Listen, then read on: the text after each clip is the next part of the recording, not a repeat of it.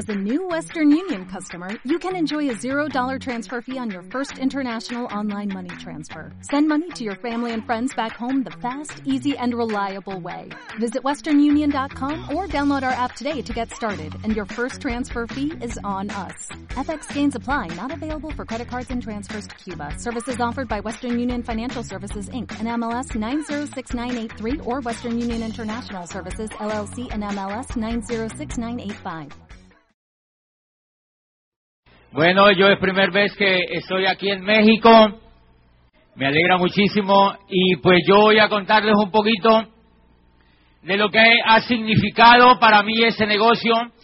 Yo trabajaba como rector de una universidad privada en mi país, en una ciudad que queda al sur de Colombia, una ciudad pequeña de unos 280 mil habitantes, y allí, cuando yo eh, conozco el negocio, lo conozco desde la academia. Yo estaba inmerso en la academia y allí alguien me presenta a mí el negocio. Yo había estudiado Derecho y Ciencias Políticas allí en una universidad, había estudiado Psicología también y había hecho posgrados y yo veía que mi vida pues no iba como para ningún lado. Yo normalmente lo que hacía era que yo trabajaba, veía televisión y gastaba. Eh, trabajaba, veía televisión y gastaba, trabajaba, veía televisión y gastaba y me endeudaba. Yo no sé si ustedes conocen a alguien así en el entorno de ustedes. Y yo quería una cosa diferente, quería una cosa diferente para la vida mía y por fortuna, bueno, la historia es mucho más larga, pero alguien atravesó la puerta de mi oficina y me contó ese negocio.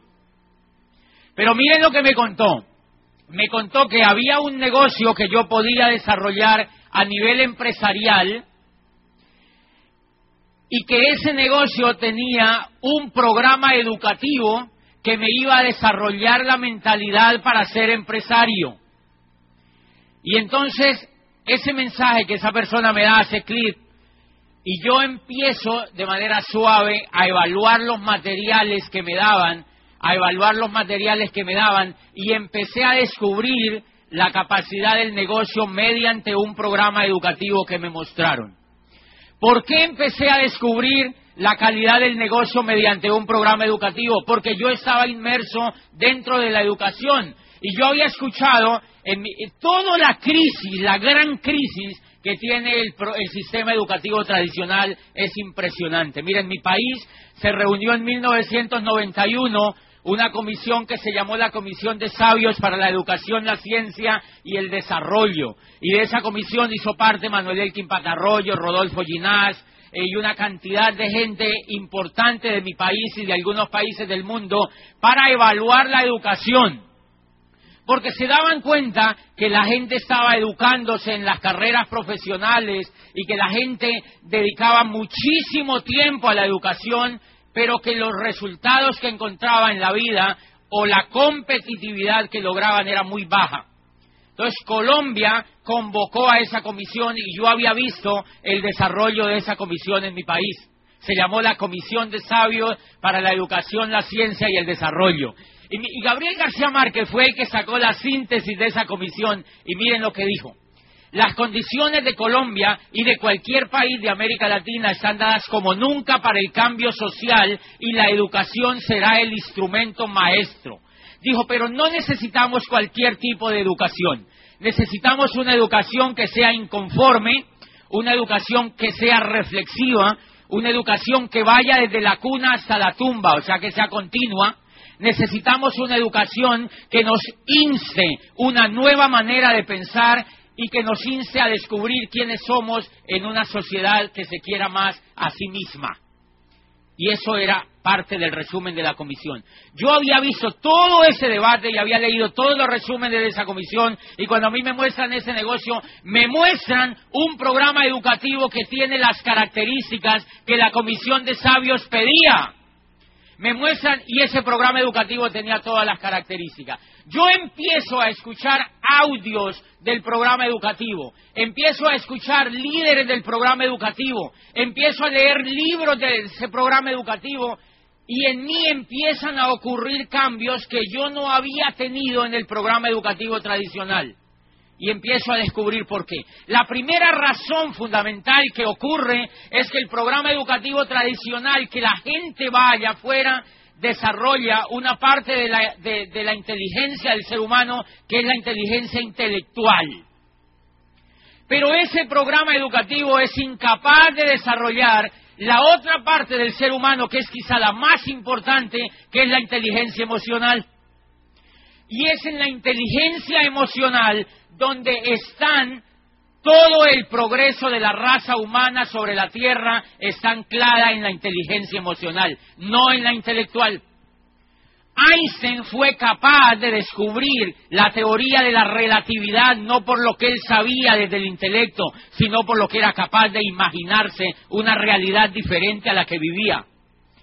Newton fue capaz de transformar la teoría de la gravedad no por lo que le habían enseñado los físicos en la universidad donde había estado, sino por la capacidad que tuvo de transformar y de soñar un mundo diferente. ¿Eso es intelectual o es emocional? Es emocional. Y todo el desarrollo de la empresarialidad se desarrolla en lo emocional, no en lo intelectual. Por eso ustedes encuentran que la mayoría de empresarios exitosos en el mundo no egresan de las universidades. Si ustedes observan el éxito empresarial en cualquier parte del mundo, ustedes observan que esos empresarios no le achacan o no le tildan a lo que aprendieron en las universidades su éxito empresarial, sino que esa información la han adquirido de otras partes. Esa información muchas veces ha venido de la familia donde crecieron, con la gente que se asociaron, lo que leyeron por fuera, lo que fueron capaces de imaginarse, la capacidad que ellos que tenían de prospectar, etcétera, etcétera, etcétera.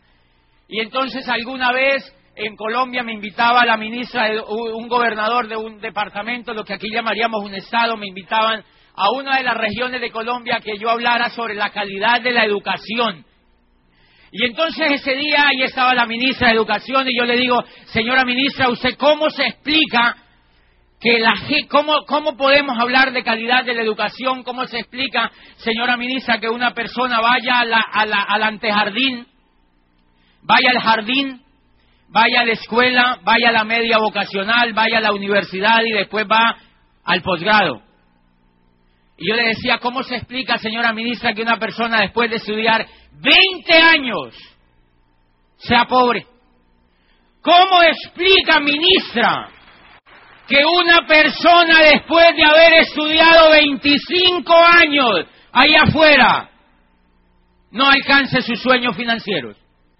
Y cuando yo ingresé a ese negocio y descubrí el programa educativo, en cuatro años de dejarme permear por ese sistema educativo, me volví competitivo en la nueva economía y alcancé mis sueños financieros y a partir de ahí un ser humano empieza a humanizarse, porque mientras uno tenga las posibilidades económicas, uno ni siquiera puede ser un ser humano completo, porque no puede humanizarse. El ser humano que se puede humanizar es aquel que puede hacer lo que quiera en la vida, que puede viajar, que puede adquirir lo que quiera, que puede estar con las personas que quiera y que puede ejercer el oficio que quiera.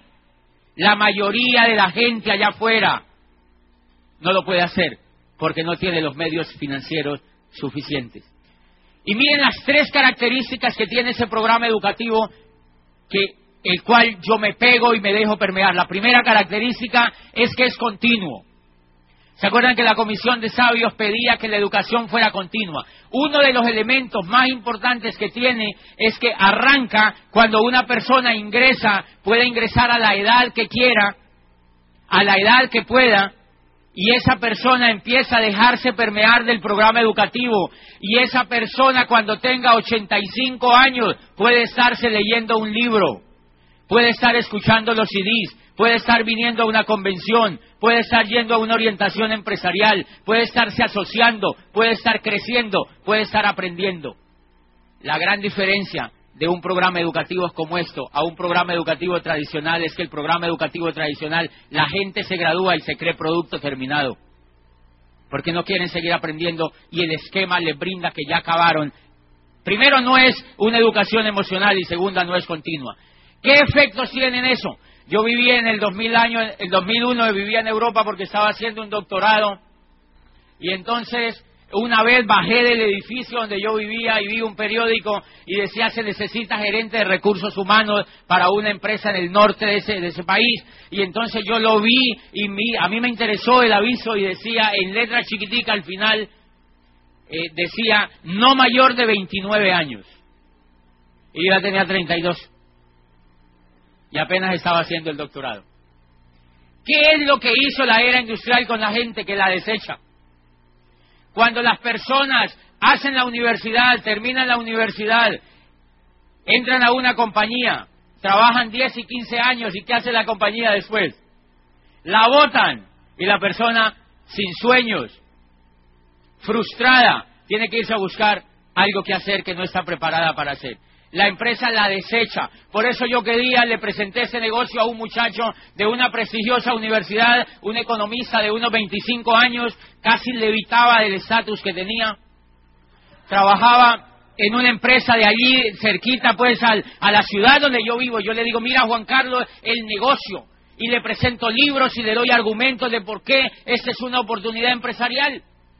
Y él me dice, mira, yo eh, me parece bien el negocio que tú tienes, pero yo ahora no lo puedo hacer porque mira que mi empresa me contrató, yo llevo cuatro años aquí trabajando y me ha ido tan bien que me van a enviar a Londres a estudiar inglés.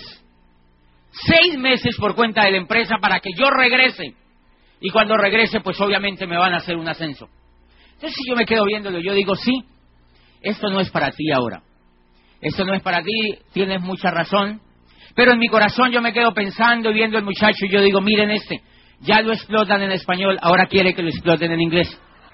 Pero esa persona no sabe, esa persona no sabe que la compañía lo va a tener 10, 15 o máximo 20 años y lo saca. En ese negocio no ocurre eso. Tú vas a construir un negocio que va a durar por toda tu vida y durante toda tu vida vas a crecer como ser humano y vas a impactar la vida de otros y vas a crear para tu familia un futuro. Y entonces ese muchacho no tiene esa conciencia allí. Ese muchacho allí no tiene esa conciencia por una razón muy sencilla, porque carece de información. Esa persona carece de información y si no hay un programa educativo que le dé a él la información, él nunca va a ver el negocio. O si él no está dispuesto a ver esa información, él nunca va a ver el negocio. Y ese es un elemento de la continuidad. Y el segundo elemento que tiene este programa educativo es que es humanista. ¿Qué es que un programa educativo sea humanista?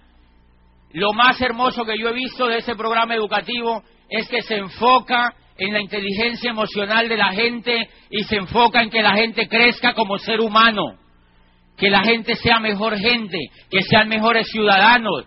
Se enfocan en que las personas sean soñadoras. Nunca, yo llevaba 25 años estudiando y nunca a mí me habían hablado de sueños. A mí lo que me daba era sueño. Pero yo nunca había visto a un profesor que me dijera que el futuro que el futuro del mundo y que el futuro de cualquier ser humano estaba íntimamente relacionado con la capacidad de soñar. Y yo ya, a mí se me estaba olvidando soñar. Y se me estaba olvidando soñar porque la mente humana cuando toma un hábito por más de un tiempo lo convierte en hábito, cuando toma una acción por más de un tiempo lo convierte en hábito. Y en mí ya estaba ocurriendo el hábito de no soñar. Y ese negocio recuperó los sueños a través del programa educativo. Eso lo hacen los CD, los libros, las orientaciones, los seminarios y las convenciones. Porque el alma se está durmiendo. Eso lo hacen esos elementos que son capaces de despertar. Y a mí me gustaría preguntarles a ustedes que miren allá afuera qué organización, qué instituto, qué escuela, qué universidad está interesada en hacer de los seres humanos soñadores. Muéstreme un sitio allá afuera en la economía tradicional que esté interesado en formar soñadores. Y ustedes no lo van a encontrar. Y miren lo grave de eso. La mayoría de la gente vive en el círculo, trabaja, gasta y se endeuda, trabaja, gasta y se endeuda, porque ese fue el modelo que creó la era industrial. Si tú observas en ese negocio, encuentras que lo primero que hace el programa educativo es recuperarte la capacidad de soñar, la capacidad de imaginar, la capacidad de asociarse. Ustedes no se imaginan el valor que tiene para usted como nuevo que viene a esa convención.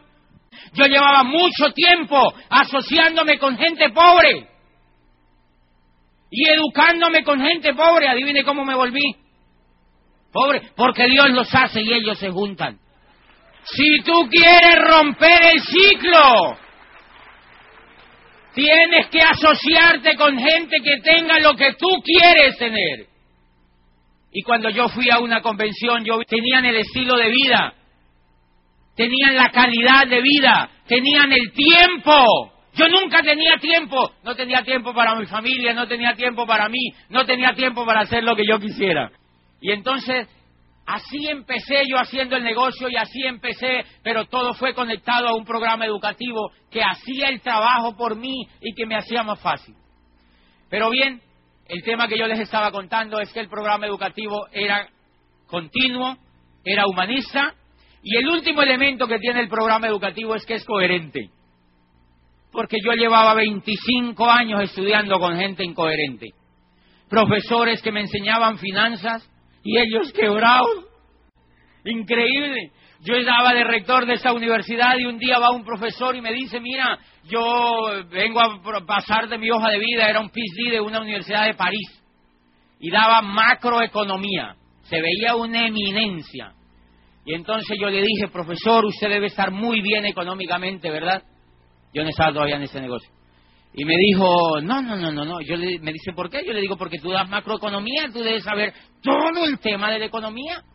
Y me dijo, no, yo estoy muy endeudado, o sea, yo realmente soy, pues, soy muy bueno en lo que hago, pero yo soy muy endeudado. Pero a eso que tú te refieres, eso es microeconomía, yo lo que doy es macroeconomía.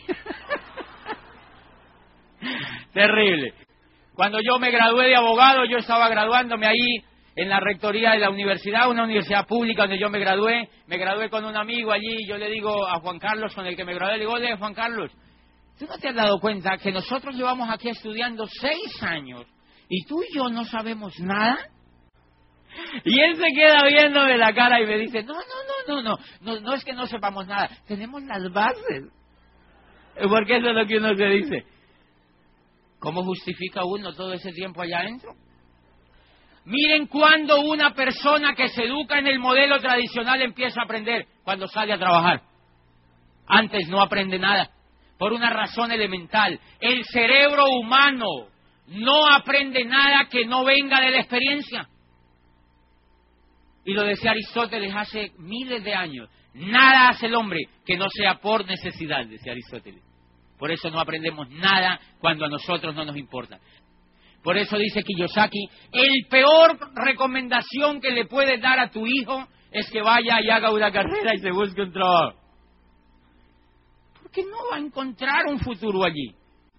Dice, y antes de ver la compañía en la que vas a ingresar, incluso el tipo de compañía y los productos incluso y el plan de marketing, dice, lo primero que tienes que ver es que tenga un programa educativo que sea capaz de transformar a uno a una oruga en una mariposa. Dice, si tiene un programa educativo, si tiene un programa educativo, escoge esa compañía, porque Kiyosaki es consciente que con la educación que dimos en la era industrial no se pueden construir negocios de este tipo. Necesitamos otro tipo de educación, recuerda. Y por eso yo escogí esa compañía, porque es la compañía que en el mundo más ha apoyado los programas educativos para desarrollar empresarios.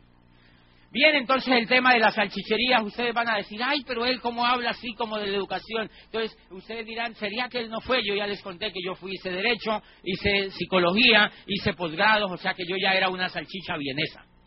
Y como yo no le pegaba al mundo económico, yo no triunfaba en el mundo económico, ni sabía bien para dónde iba, entonces me fui a hacer un doctorado a Europa, o sea, hacerme salchichón. Y después descubrí que estaba haciendo mal de lo mismo estaba haciendo más de lo que para dónde va Vicente. ¿Para dónde va la gente? Lo que cambia, por eso yo valoro ese programa educativo, porque en cuatro años pudo dar los resultados que no dio otro programa educativo en 25. Y es por una razón muy sencilla, señores. El mayor problema de América Latina no es que no haya oportunidades, señores. América Latina, desde que está sobre la faz de la Tierra, es un continente lleno de esperanza y de oportunidades. El problema es que la gente no la ve por el coco que tiene. Uno no la ve. Yo, yo en mi país ya estaba diciendo que ese país no servía para nada. En Colombia, imagínate, yo decía que allí no había oportunidades. ¿Dónde era que había carencia de oportunidades? En la mente mía, porque tenía carencia de educación empresarial.